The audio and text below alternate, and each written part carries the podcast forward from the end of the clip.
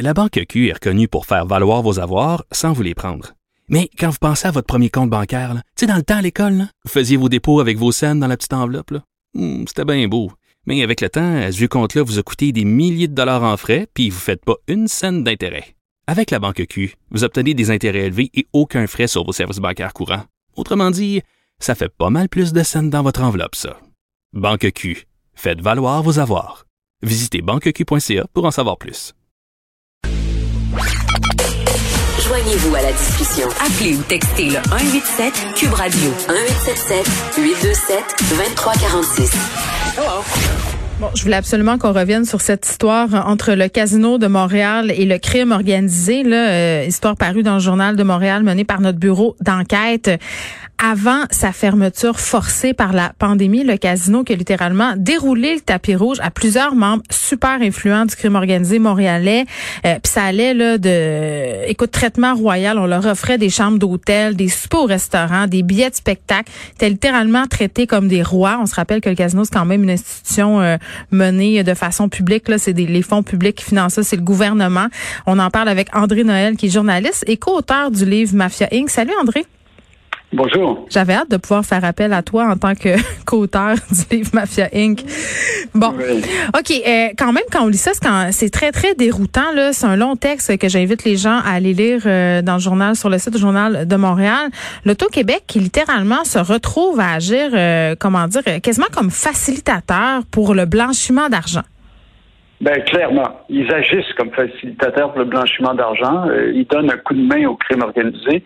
Et puis, ils peuvent absolument pas ignorer que c'est ça qu'ils font. Euh, parce qu'ils ont leur propre service d'enquête euh, au casino. Ils ont des caméras. Ils savent très bien, ces VIP, qui ils sont. Ils enquêtent sur eux. Alors, euh, je veux dire, il n'y a absolument aucune, absolument aucune excuse. Puis en plus, euh, c'est une récidive parce que c'est pas la première fois que ces histoires-là sortent dans les médias ou mm-hmm. sortent dans l'espace public. Euh, on, se souvient de l'opération euh, Colisée, euh, en fait en 2006, quand des arrestations massives se sont faites parmi les membres du clan Risuto, Risuto la mhm. mafia sicilienne, donc notamment de Rocco Solicito, qui était le gérant du Consenza, le quartier général de, de la mafia à Montréal, sur la rue Jarry, dans l'Est, Saint-Léonard. Euh, donc, euh, parmi ces, les dirigeants du, de, la mafia, il y avait le lieutenant Francesco Del Balzo, dont il est encore question dans le Journal de Montréal aujourd'hui. Mm-hmm. Mais il faut savoir que ça avait été révélé dans les documents donc déposés par la GRC. Euh, Del Balzo était inscrit au club des joueurs à vie euh, du, euh, du, casino de, de Montréal.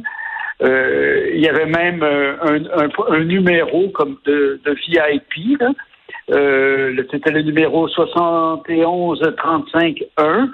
Alors, euh, c'est quand même euh, hallucinant d'apprendre, et puis je peux vous en parler euh, un petit peu plus de, de ce qu'il faisait, si on a le temps. le, c'est qu'un des, des gros problèmes, évidemment, pour la mafia, c'est qu'il se retrouve avec des masses d'argent euh, liquide euh, qui vient du trafic de la drogue essentiellement. Ils ne savent pas quoi faire avec. Ben, c'est très amusant. Excuse-moi, vous dire. Ben non, mais tu faisais euh, référence à, Del Bazo, juste pour qu'on se fasse une idée. Tu dis la mafia a accès à des quantités phénoménales d'argent, doit blanchir cet argent-là. Là. Cet homme-là a joué presque 8 millions en quelques années. Un autre dont il est question dans l'article du journal, Stéphano Solicito, 2,5 millions entre 2014 et 2015. Je veux dire, du petit change, là. La Banque Q est reconnue pour faire valoir vos avoirs sans vous les prendre. Mais quand vous pensez à votre premier compte bancaire, tu sais, dans le temps à l'école, vous faisiez vos dépôts avec vos scènes dans la petite enveloppe. Hmm, c'était bien beau. Mais avec le temps, ce vieux compte-là vous a coûté des milliers de dollars en frais, puis vous ne faites pas une scène d'intérêt. Avec la Banque Q, vous obtenez des intérêts élevés et aucun frais sur vos services bancaires courants. Autrement dit, ça fait pas mal plus de scènes dans votre enveloppe, ça. Banque Q, faites valoir vos avoirs. Visitez banqueq.ca pour en savoir plus.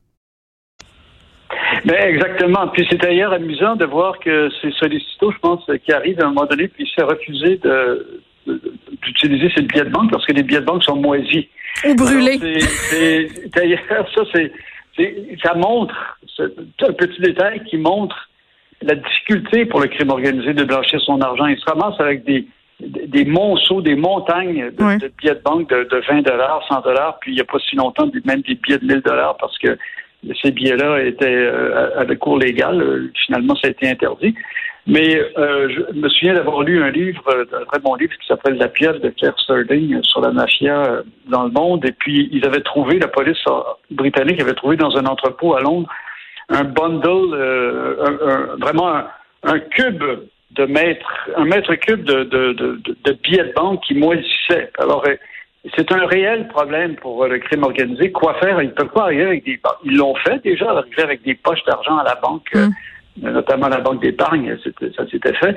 Mais euh, c'est très connu que les casinos peuvent euh, servir à, blanchir l'argent. Et si on regarde, par exemple, Del Balzo, c'est exactement ce qu'il faisait. Puis lui, déjà, il fréquentait des, salons VIP, puis avec toutes les ce que cela comporte d'avantages puis de, prestige. Il pouvait parier plusieurs dizaines de milliers de dollars chaque fois qu'il mettait les pieds au casino. Il restait parfois seulement quelques heures. Il achetait ses jetons à la table de jeu puis au comptoir de change avec des billets de 20 dollars, 50, 100 dollars ou 1000 dollars. Euh, et ce qui est intéressant aussi, c'est que souvent, euh, il fonctionnait avec des intermédiaires. Parce qu'à un moment donné, donc, les, services d'enquêteurs au casino euh, sévissaient un peu quand ils arrivaient avec des grosses, des gros montants d'argent liquide. Alors là, ils donnaient ça des, notamment à des hommes d'affaires connus de Montréal, que je nommais pas ici pour pas vous donner des, problèmes de, de là, parce que c'est des gens connus, mais il y a des gens connus, des hommes d'affaires connus qui, euh, qui l'aidait à blanchir l'argent, c'est-à-dire qu'il prenait son argent puis il allait au guichet en échange de, de jetons.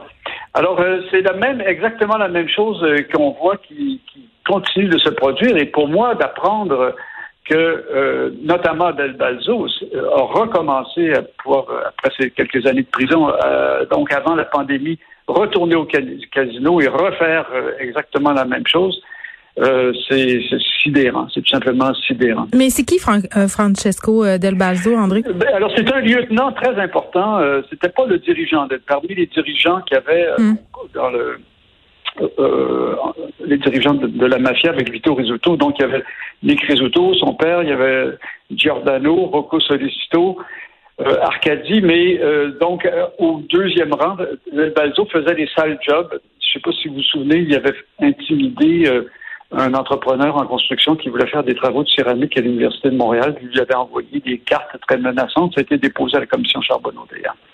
Alors, euh, c'est juste un exemple ici de quelque chose qui, qui vaut la peine d'être rappelé parce que vraiment, l'Auto-Québec peut pas, parce que j'ai vu leur communiqué, peut pas prétendre que, ah, on peut rien faire. Non, mais attends, le communiqué, il m'a mis le feu au derrière, André. Là, je m'excuse. Là, tu sais très bien, tu l'as dit tantôt. Là, ils ont un système de caméra. Ils ont des enquêteurs. Ils savent très bien qu'est-ce qui se passe là-bas. Euh, Puis c'est tout le temps le paradoxe de l'auto-Québec. Là, là, on, on, parle de ce cas-là, mais c'est tout le temps euh, la problématique auquel on fait face quand on parle de l'auto-Québec. Là, on parle d'une société d'État euh, qui base son industrie sur le jeu, le jeu qui était une industrie euh, tout d'abord qui était possédée par le crime organisé, se servent de cette industrie-là, installent des machines à sous un peu partout. Donc, c'est comme d'un côté, oui, on nourrit les mamelles de l'État, mais on les nourrit à l'aide de la criminalité, à l'aide de la détresse des gens, à l'aide des problèmes de jeu. Moi, je trouve que c'est une société qui est éminemment shady, l'Auto-Québec. Je m'excuse, là, mais ah, ils sont ben, hypocrites, c'est un rare temps. Oui, effectivement. Mais bon, évidemment, l'argument qu'ils utilisent, c'est que si bien que le jeu soit sous le contrôle de l'État plutôt que du crime organisé, ça se comprend. Mais il y a bien des choses. Oui, mais après ça. C'est qu'à un moment donné, Bon, notamment, c'est qu'il pourrait très bien, contrairement à ce qu'il laisse entendre, il pourrait très bien barrer l'accès euh, au casino. Alors, il existe dans la loi sur les loteries, euh, c'est l'article 20.2. Euh, puis là, je vous lis des, passages en, les mettant ensemble. Mais donc, ils indiquent, parce que ceux qui, qui officiellement gèrent la bonne conduite, c'est mm. la régie des alcools, des courses et des jeux. Alors, dans la loi sur les loteries, il est écrit que la régie, c'est la, la RACJ, qu'on dit, là, euh, peut prendre des règles, puis là je cite textuellement, des règles pour prescrire des conditions d'admission dans un casino et des motifs d'exclusion. Elle peut ainsi tenir compte des bonnes mœurs et des antécédents judiciaires d'une personne. Autrement dit, concrètement, la Société des loteries du Québec, l'Auto-Québec, peut alerter la régie des alcools, des courses et des jeux, leur dire écoutez, on a un problème, il y a des mafieux notoires qui viennent au casino, est-ce que vous pouvez agir Et à ce moment-là, la régie peut les convoquer en audience publique, comme ils font régulièrement, par exemple, pour euh, les tenanciers de bar, et puis leur dire écoutez, mon cher monsieur, vous ne pouvez plus mettre les pieds au casino parce que vous avez des mauvaises mœurs. mais il y a 8 millions, on le prendrait bien, 8 millions. Ben, c'est ça l'affaire. C'est ce qu'ils veulent. Alors, cette disposition des bonnes mœurs, elle existe aussi dans la loi sur le bâtiment, de la même façon qu'on peut très bien empêcher des gens d'avoir une licence d'entrepreneur en construction.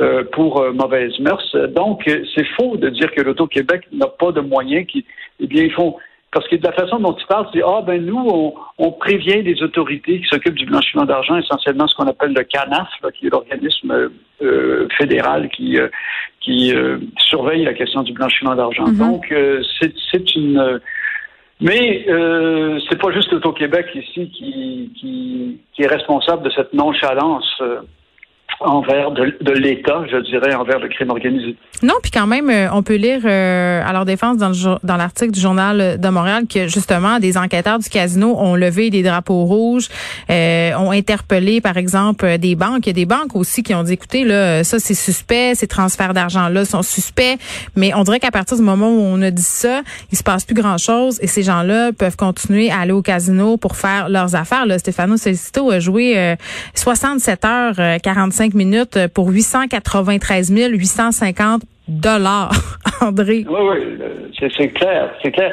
Mais ça dénote effectivement une nonchalance de l'État canadien, puis des fois on peut même soupçonner plus que de la nonchalance dans certains cas. Mais de la complaisance. Une question, Geneviève, une complaisance, c'est ça? comment ça se fait que la mafia puis les Hells Angels ne sont pas des organisations illégales? Mais c'est un peu incompréhensible, en effet. Euh, euh, non, euh, puis moi, posé la question à Mme Charbonneau quand j'ai travaillé à la commission. Oui. Mme Charbonneau, comment ça se fait que c'est pas illégal? Puis elle m'avait regardé avec des grands yeux, puis elle dit, ben oui, effectivement, comment ça se fait que c'est pas illégal, ces organisations-là? Parce qu'il y en a des organisations illégales au Canada. Alors, depuis les attentats du 11 septembre, il y a une soixantaine d'organisations dans le monde qui ont été déclarées illégales. Euh, et puis, je suis pas en train de dire qu'elle ne devrait pas l'être, mais parmi ces 60 organisations, on trouve par exemple le Hezbollah, qui a mhm. une existence tout à fait légale au Liban, hein, qui participe au, gouvernement libanais. Je suis pas en train de faire la propagande du Hezbollah, là. je suis pas en train de dire que c'est une bonne organisation. Je suis en train de vous dire que cette organisation a une existence légale ailleurs, et ici, donc, elle est illégale. Même chose pour le Hamas, qui euh, est finalement qui, dirige le gouvernement dans la bande de, Gaza, ou encore euh, les euh, le, parti, ça c'est plus surprenant, le parti des travailleurs du, du, euh, du Kurdistan, le KKK, le PKK, excusez-moi, le KKK. Le, KKK, c'est autre chose. Euh, oui, c'est autre chose. Euh, en, en, Turquie, qui est un parti, euh, ma foi, bien des gens disent qu'il se bat avec euh, énergie mm. pour la défense des, des Kurdes en Turquie, qui méritent effectivement d'être défendus. Alors, si ces organisations-là, qui ne posent à peu près aucune menace au Canada, euh, parce qu'on ne parle pas d'Al-Qaïda, on parle d'autre chose. Euh, si elles sont interdites euh, ici, comment ça se fait que la mafia et les Hells Angels et autres organisations criminelles ne sont pas interdites? C'est comme assez incompréhensible, effectivement. Ben, on jase, euh, on sait pas pourquoi, mais on sait que ces organisations-là ont le bras long. On sait que ces organisations-là investissent l'argent aussi dans des pans, dans des pans légales de notre économie. Tu sais, c'est un, un, sac de nœuds, cette histoire-là. Puis l'histoire du casino, quand même, euh, soulève beaucoup de questions. Tu sais, tu parlais de nonchalance, moi je parlais euh, de complaisance, mais il faut se soucier de la présence de ces gens-là euh, au casino, mais peut-être aussi dans d'autres secteurs, justement. Tout à fait. Et c'est ça qui est la grande inquiétude. En fait, c'est une des raisons même pour lesquelles la commission Charbonneau avait été créée. Ben oui. Il y a eu une infiltration du crime organisé dans l'industrie de la construction et même parfois au niveau de public, c'est-à-dire par exemple des relations avec euh, des fonctionnaires dans les municipalités et même euh, parfois au gouvernement. Alors euh, effectivement, c'est pas juste au casino que ça se joue. Je dirais, on voit actuellement des, des, hommes d'affaires très connus, encore une fois que je ne nommerai pas pour pas vous, amener des, des, paquets de poursuites en diffamation parce qu'ils sont extrêmement puissants mais qui investissent de, très nombreux secteurs de l'économie.